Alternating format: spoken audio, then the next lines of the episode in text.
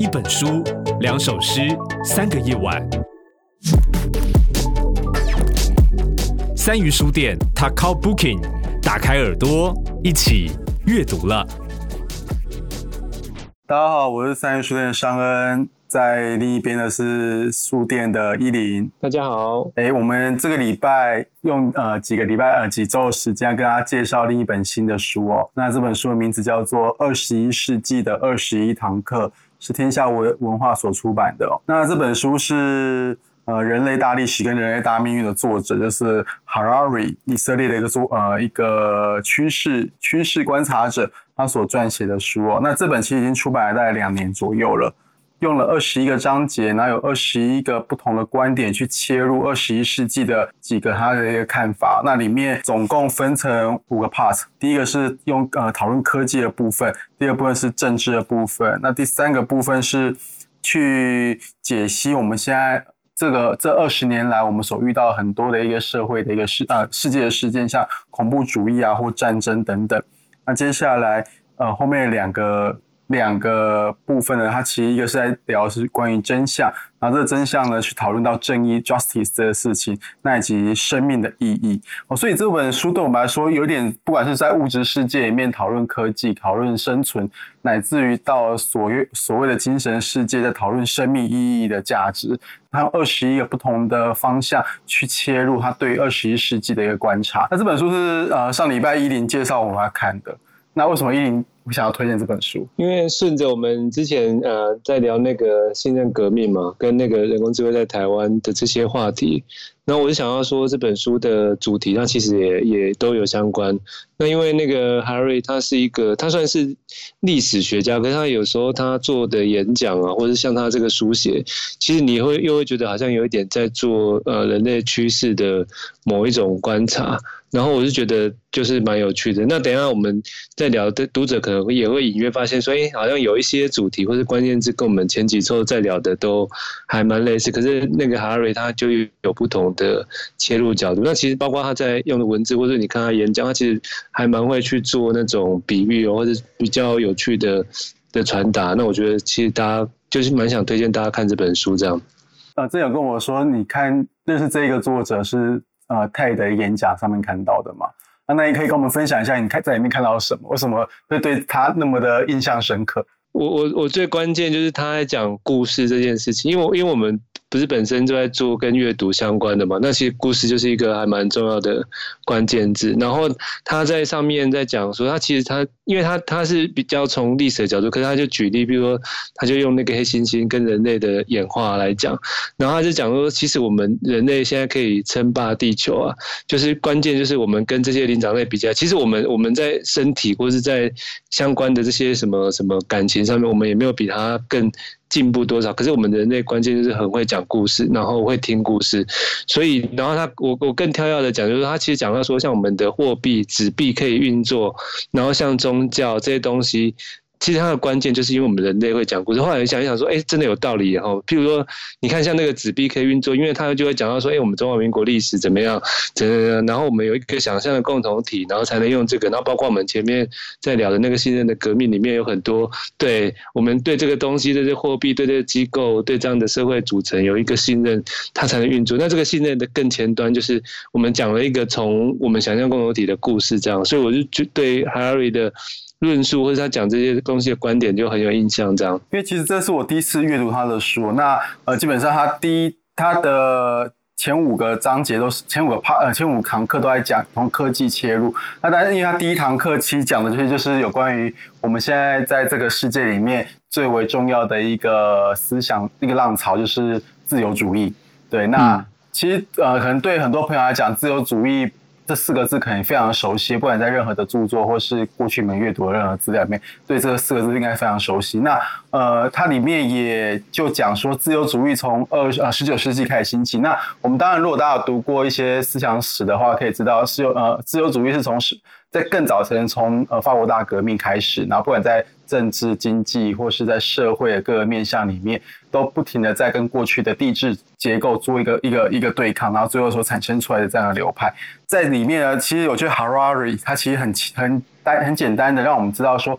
呃，其实自由主义经历过几次的对抗，跟一些不同的时期，像是刚才你讲说，像第一次世界大战，哦，那跟那时候因为奥匈帝国的帝国主义兴起嘛。自由主义在跟呃重新复辟的这种所谓帝国主义做个对抗。那接下来二次大战是第自由主义跟所谓法西斯阵营，就是我们说的这种精英统治的阵营之间的一个对抗。这样子一下来，接着他认为说，到了这个当代，他看到是川普跟托，又跟我们之前聊新的革命很像，就觉得好像现在西方的当代学者对于呃托。公投以及川普当选这这些事情来说，对他们是非常非常大的一个震撼，因为对于他们原本所信仰的一些体制，所以呃，这个二十一世纪的二十一堂课也从这个地方切入。那我觉得他他呃写说川普或是托后面所代表那一个新的新的对于自由呃自由主义的一个新的对抗，叫做虚无主义。我觉得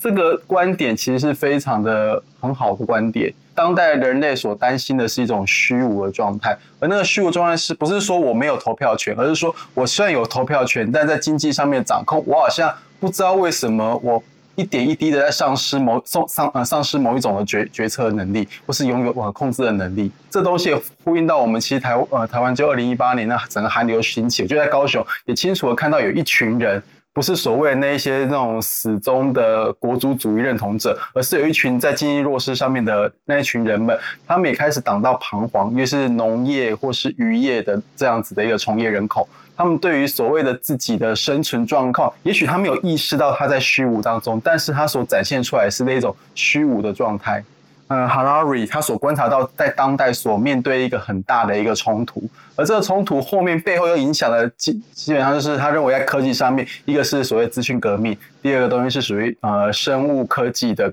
的一个进展，这样的东西也都不停的，因为我们之前讲信任革命说这是分散式的信任，所以他们做所谓分散式的这个东西的时候，它一方面解构了我们大家对于共同体的一个想象跟信任。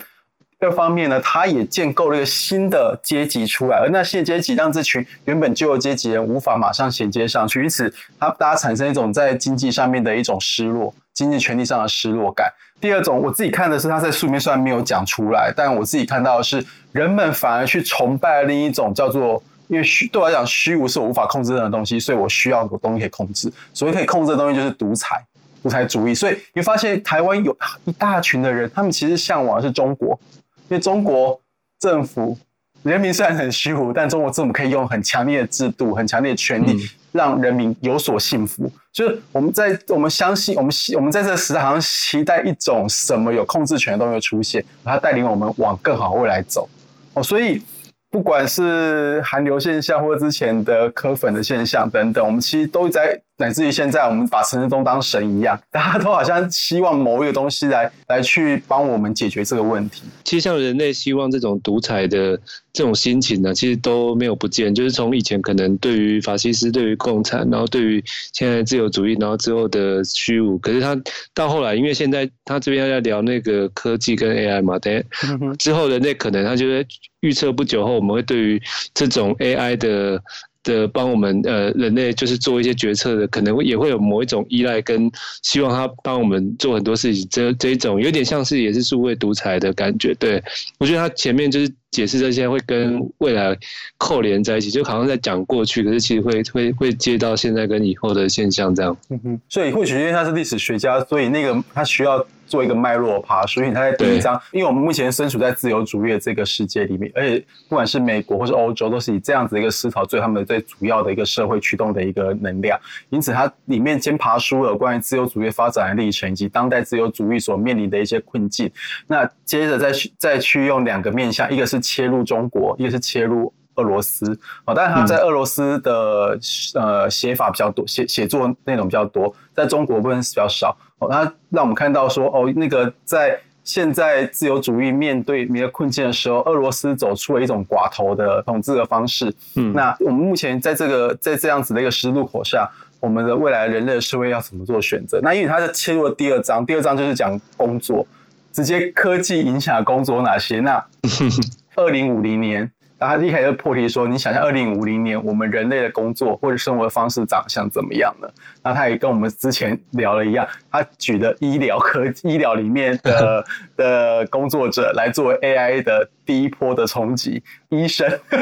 对，说医生可能是一个很容易很快速的被 AI 所取代的一个一个职业。对，那听起来不像是一个。一个恐吓的的的语言，那真的是一个未来可预期的一个、嗯、一个一个状态。所以前半的话，他讨论有关于呃医生或是这种所谓的专业人士容易被 AI AI 所取代的这样子的一个职位。但他其实也说，我觉得有很有趣，是他说医疗体系里面，你大家以为说医生比护士还要还要专业，但事实上在未来的时代里面，护士搞不好比较不容易被取代。对，因为护士是一个需要照顾人的，那里面他也讨论说，因为照顾这件事情需要有情绪在里面。那在目前的 AI 的技术里面，或许情绪还没有这么快速的可以被人工化、被呃机器记忆学习学习得到。因此，处理情绪、处理陪伴这些东西的工作，或许还是比较不容易被取代。但他很快也也，我觉得可能是因为是历史，所以他们喜欢正反合、正反合这样子的一个。论述的过程，他其实没没多久就想说，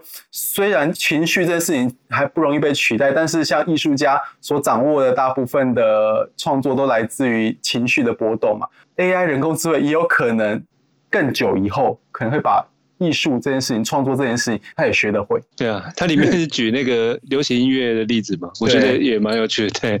他说：“因为我们现在啊，你说像大家可能会怀疑说，可是真的这些呃人工智慧或是大数据，真的真的了解我的心情嘛？然后它里面也也是有蛮多很实际的例子在证明说，诶，那你现在可能比如说你失恋，或是你一个什么情境，然后给你排一组歌单，然后可能会让你的情绪从。”被被被安慰，然后被了解，然后接下来会可能稍微振奋这样安排，然后他也会说，哎，那可是我们这样不不就人类很可悲，就是被这样操控。他说没关系，我开还可以留百分之五十他 random 跳的。的的的的歌单上，就就他也可以保留保留一些美丽的意外的这种去，反正什么都都可以去做演算，然后甚至他说以后他可以根据这些情绪的反馈，AI 也可以写呃帮你克制化 for 你情绪的这种个人的歌，对，所以听起来是好像这个真的是可以做得到，然后。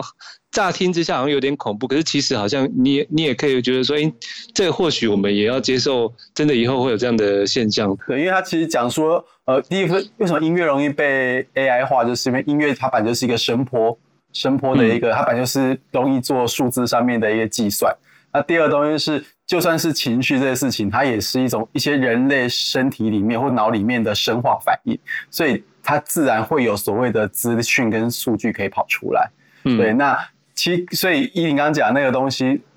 就是有关于音乐是不是可以被人工智慧化。我之前遇到那个黄那个黄忠老师，他他其实觉得这是不太可思议的。但我真的觉得，可能在这个当代是不太可能实现。但过了十年、二十年，我觉得迟早这些所谓的关于心情或情绪里面这一些生化反应的资讯，绝对会被电脑给破解开来。他好像还要举一个例子，我忘记是这一章还是下一章。他是讲到那个 Netflix，就是你在大家在荧幕前面看 OTT，然后不久之后那个荧幕可能上面再多装加一个镜头，然后连你看的反应在哭在笑在，对他都可以收进去做演算，所以以后就是连连这种戏剧啊、电影的推播都都可以算得很精准，这样整个去理解我在听音乐时候的情绪的反应，那他就可以创造出完全符合每一个时刻该听的音乐。对，这听起来，那你你找得出这个东西，你就会创作啦。对，你一定可以办法有办法有办法说啊，我每次难过的时候都听这些音乐，他就把它全部组一组，它就变成一个新的歌啦，把不同的旋律组一组，嗯。这个听起来很恐怖，连艺术创作这样子，我们认为最难被我们，因为我们前一本书里面说，创作这件事情是最难被。被人工智慧所取代的工作，但是在这本书里面，它其实很开宗明义跟我们说，我们可知的未来这件事情也可能机器人会取代了。那该怎么办呢？因为其实你现在我们连艺术家都会被都被电脑取代的时候，这个世界可能七十亿人口应该可搞不好有四十亿人口开始会没有工作。那就成为一个很恐怖的社会问题了。嗯。对，那在这里面，他就开始对于工作这件事情，要让我们去做一些新的醒思跟思考。什么是工作？工作的意义在哪里？那第二是，当那么多人失业了，政府所扮演的角色要怎么去处理这件事情？我们过去传统上以自由主义来说，我们失业，我们就是盖工厂嘛，就是对，就是提供更多的供给跟消费嘛，提供更多的需求，那产生供给。但是在未来的时候，需求我们都不工作了，我们还有什么需求？我们大部分需求都可以被满足，都可以被机械满足。那我们到底要干嘛？它、里面当然在在里面讲的时候，关于政府可以做几个一个什么，像我们现在都在讨论所谓的最低所得嘛。呃，不是去工，不是讲工作提供最低所得，而是政府应该给你一个提供的最低生活所得，就是直接给你钱哦，那比较像共产主义的方式，直接给你、嗯、给你给你钱，或是直接给你福利，哦，直接给你说，呃，你从小呃读书到到工作等等，你都可以免钱，或是医疗免费等等的。反而是看到他对工作这件事情的重新定义，我反而觉得很有趣，就是到底什么是工作？对我，我觉得他刚好也也补了之前我们在在聊的不同的观点。我觉得这个也是，譬如说，可能像政府或者相关的单位也可以想想，就是说，譬如说，我们现在当然要推一些智慧的园区啊，AI 相关引进产业，就像我们前几周在聊的。可是接下来引进了之后呢，可能会有很多，譬如说，你如果是一个地方政府的。尺度的话，那你有很多市民接下来会接着失业，那这个失业可能可能不是盖很多的 shopping mall 或是这些就因为因为那个已经不符合呃职业的想象，而是回到像刚刚三个聊的说那。到底我们我们这一代的人对于工作的想象意义或直接相关是什么？其实反而接下来就呃很多公部门或者很多政府单位就得遇到这样的问题。对，他其实刚好刚好那个 Harry 他其实在讲的，我觉得他就是在补补足这一块，后续反而更重要的是关于人的人的这个层面的东西。对，但我自己还没想清楚这个东西，因为其实当你工作不见的时候，我们很直觉的想到没有工作就没有。薪资没有所得，没有所得就买不到东西，嗯、那就活不下去的样子。对，对我们一般常，我们一般所谓对工作的想象是这样子。可是，如果在未来的世界里面，我很多的事情都可以透过机器或是电脑很便宜的帮我生产跟跟取得，那我是不是还需要那个那么多的的金钱，那么多的收入？那相对而言，我没有那么多收，我不需要那么多收入的时候，那我。我就应该不用那么多工作才对，我就应该要多一点休闲、嗯、啊！但是所谓什么是休闲，或者说我要我应该要多点生活，对，或者我应该去开发我更多的一些、更多的一些我自己想做的事情，我更多的或是潜能。嗯、那这里面，呃，Harari 也说了一点点，他再写一点点，他讲解说，或许未来的人类，当机器可以取代很多事情，未来的人类他更有时间去投入他新的开发。就像讲说医疗，如果假设医生们在医学系毕业的学生们不用再去当医生了，他们可以做什么？可以做新药开发，可以做新的手术制成的一个开发，可以做更多的研发的工作。所以或许未来的工作不再是工作，而再是一种创作、创造。嗯，这个可能是人类可以好好的去想一想，有一种新的改变的机会。其实看到是很多有关于一些哲学性的东西，他会把它放进去。然后丢几个引言，让我们去好好的思索。尤其是第三堂课，自由。现在自由，因为 自由其实它在前半段就是跟我们讨论有关于自由的哲学是意义是什么。这这因为这章节还是涵盖在科技这个大的一个 part 下面，所以它最后还是讨论有关于自由面对科技呃新科技的出现的时候。它会有怎么样的一个改变？那我这里在我们前几个，我们不管前面两本书，我们大家都聊过很多关于哲学，是在信任革革命里面，像它里面有一个，里面它有一个标题就讲真相，未来真相是由 Google 来决定的。呃，我们越来越相信所谓的演算法，或是越来越生活里面越来越依赖演所谓的演算法，那自然演算法就成为我们在决定我们未来生活方式一个很重要的一个 一个工具。这这一章刚那个上恩前面讲，我我这张比较印象深刻是在讲那个他有有在讲自驾车这件事情，因为虽然说自驾车我们其实在前面两本书也都有提到，不过他他这里面有有有用他的描述方式有讲一件事。让我觉得 印象很深刻，因为他刚刚前面就是说这一章他有讲到说，哎，我们人类，我们很多你以为是理性判断的的的，我们在做决策，其实都很多都是感性的。然后他讲讲讲，就是讲到。自驾车这件事，因为这个其实我我这样也比较理解，说为什么呃现在很多这样的新的科技啊、物联网啊，或是大大数据等等，一定都会讲到自驾，因为其实这就是就很多的实际的呃客观的数字都告诉我们，因为真的人类驾驶，比如说你酒驾，或者你做一些呃违规的行为，然后发生所肇事的这个比率，其实其实真的会比可能自驾它发生的那个事故率都还要高哈。他就引入了一个一个哲学的难题，就是说那个好像叫轨道难题，就是说以前那个大家都在传统还没有自驾车之前都在问说，哎，如果你驾驶一辆可能会失速列车，那你你如果不踩刹车的话，或者不不做那个轨道转向的话，你可能会会撞死很多人。对，可是你如果呃，反正就是两难呢，就是你如果做跟不做，你一定都都会有人因因此而死亡。但是你到底要保护哪一方？然后说自家车 AI 来讲，反而很简单，你只要输入一个城市，就是说反正你就是选择救车上这个人，或是或是救车外的那些人，就是。两种方向选一个嘛，就你只要输入，他说 AI 反而会很听话，反而是人类，就是到时候他才会依现场的直觉去做判断。然后说他讲的比较极端，他说那所以以后自驾车可以推两种车款，一种就是自救车款，一种就是那个呃呃救外面的，然后他就说。对对对，然后就问问很多，譬如说相关在讨论的人，然后或者在研发这些人说，那你如果你真的要买的话，你会买哪一款？那那说其实大家可能会讲讲很多，但大部分人真的要买，还是会买保护自己的那个、嗯、那个车款。车款对，所以我意思说，他他其实用这样的方式在讲说现在。现在这一些数据啊，它在影响我们的生活，跟跟它已经已经进入到某一些很很特别的层面，可以让我们去去思考。那个已经不是单纯说，哎，这个车可不可行啊，或者什么时候可以在路上运行的这些事情。然后它也是从这个历史的洪流上来看，说那我们人类这种物种，它可能会因为这样的人工智慧出现之后，我们会变成什么样的活在地球上的一个新物种这样子，对。他他用的是我们可能会退化，而且会被驯化。对，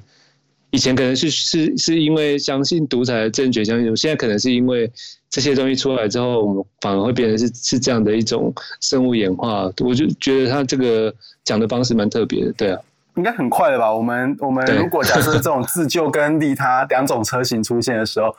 第一件事情就要面临就是，我觉得立法院就要吵架了。对啊，你到底这法要怎么立？对，你这法要该怎么定立呢？特斯拉可以出这样两款车子给我们选择嘛？嗯，那表示说，我都我们如果都勾选自救自己的话，那一定会产生非常多的交通的一一些一些意外的事件嘛。嗯、可是他已经选利他又不符合人类的所谓的